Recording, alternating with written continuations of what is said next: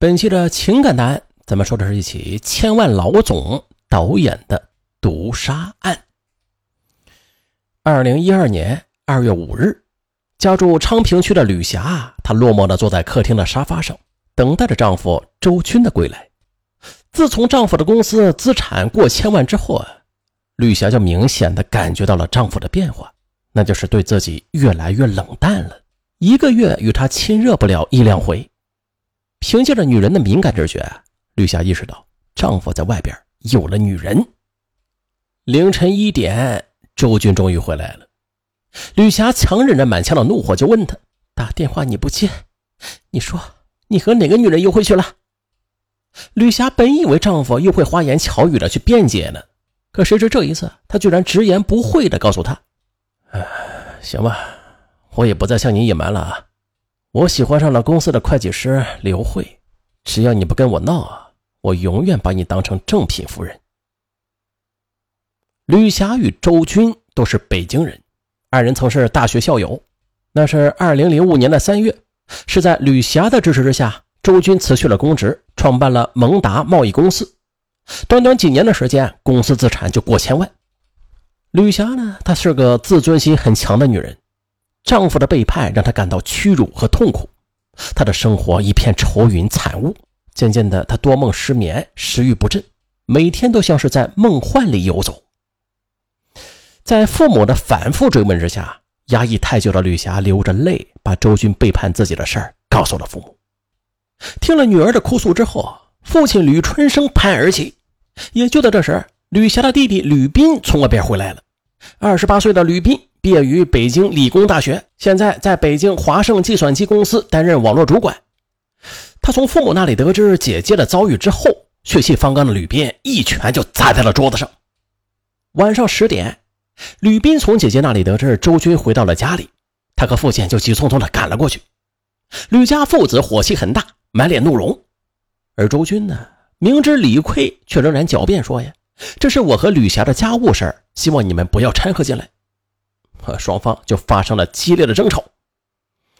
吕霞担心双方打起来，就赶紧将父亲和弟弟拉出了门。第二天傍晚，吕斌和父亲就来到了周军公司的门口，来找周军出轨的对象刘慧去质问。因为彼此认识，刘慧有些不自然，吕斌就警告他：“希望你不要充当可耻的第三者，破坏我姐的家庭，否则你不会有好果子吃的。”吕斌的当众羞辱。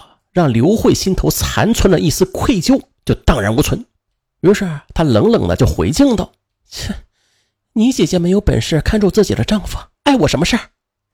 碍你什么事儿？哼，你生就一副做情人的嘴脸。”话音未落呢，吕斌就狠狠的扇了刘慧两个耳光，刘慧的脸上顿时就露出了几个红红的指印。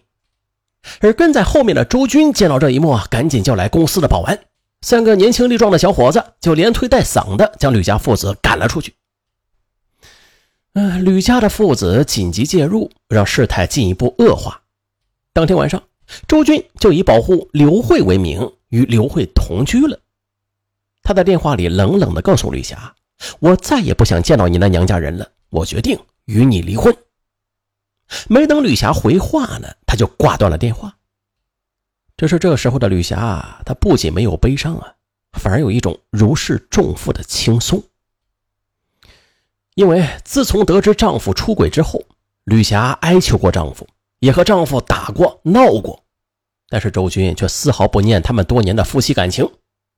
见周军的心越走越远，吕霞也是痛彻的意识到了，她和周军的缘分已经走到尽头了。可是，一听说吕霞要离婚的时候啊。吕斌和父母顿时就慌成一团了。其实啊，自始至终，吕家人都没有想过让吕霞离婚。一是吕霞三十多岁了，要是离了婚，再婚幸福的几率就很小；二是这些年来，周军在物质上是给予吕家不少资助，他每年光给吕春生夫妇的零花钱就超过了两三万。而吕斌上大学期间，周军又是前后共花了六万多块钱。吕家父子之所以对周军态度很凶，就是担心他痴迷刘慧而与吕霞离婚，他们妄想用娘家人的强硬让周军回心转意。可是让他们没想到的是，娘家人的出面反而适得其反。由此，到了傍晚，吕斌和父母三人便轮番的用言语去轰炸吕霞，劝她打消离婚的念头。可是吕霞她却哭着说道：“我知道你们是为我好，你们不要再劝我了，否则就是把我往绝路上逼。”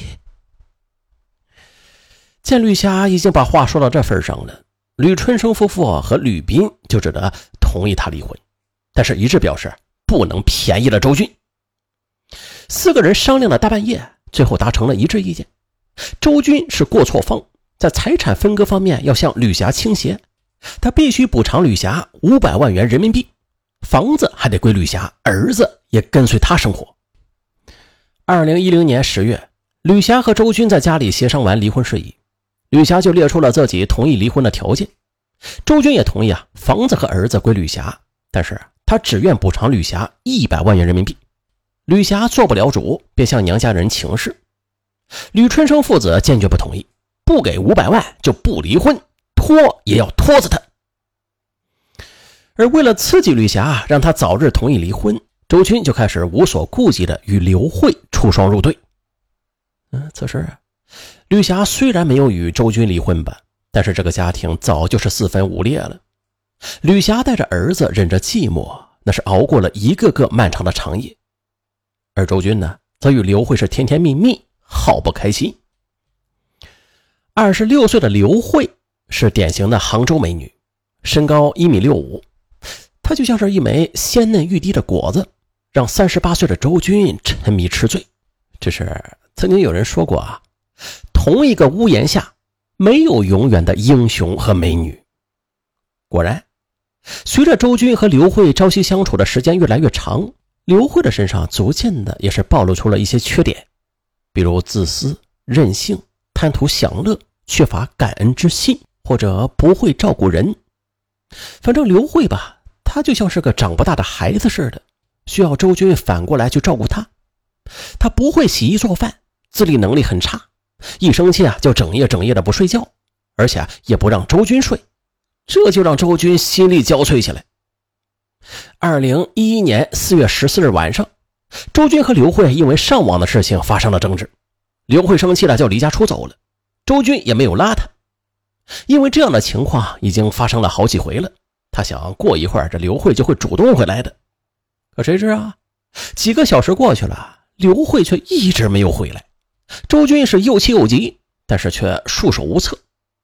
凌晨两点，周军接到了刘慧的电话。跟他说啊，我在沙洋立交桥上，一只脚已经跨过了栏杆。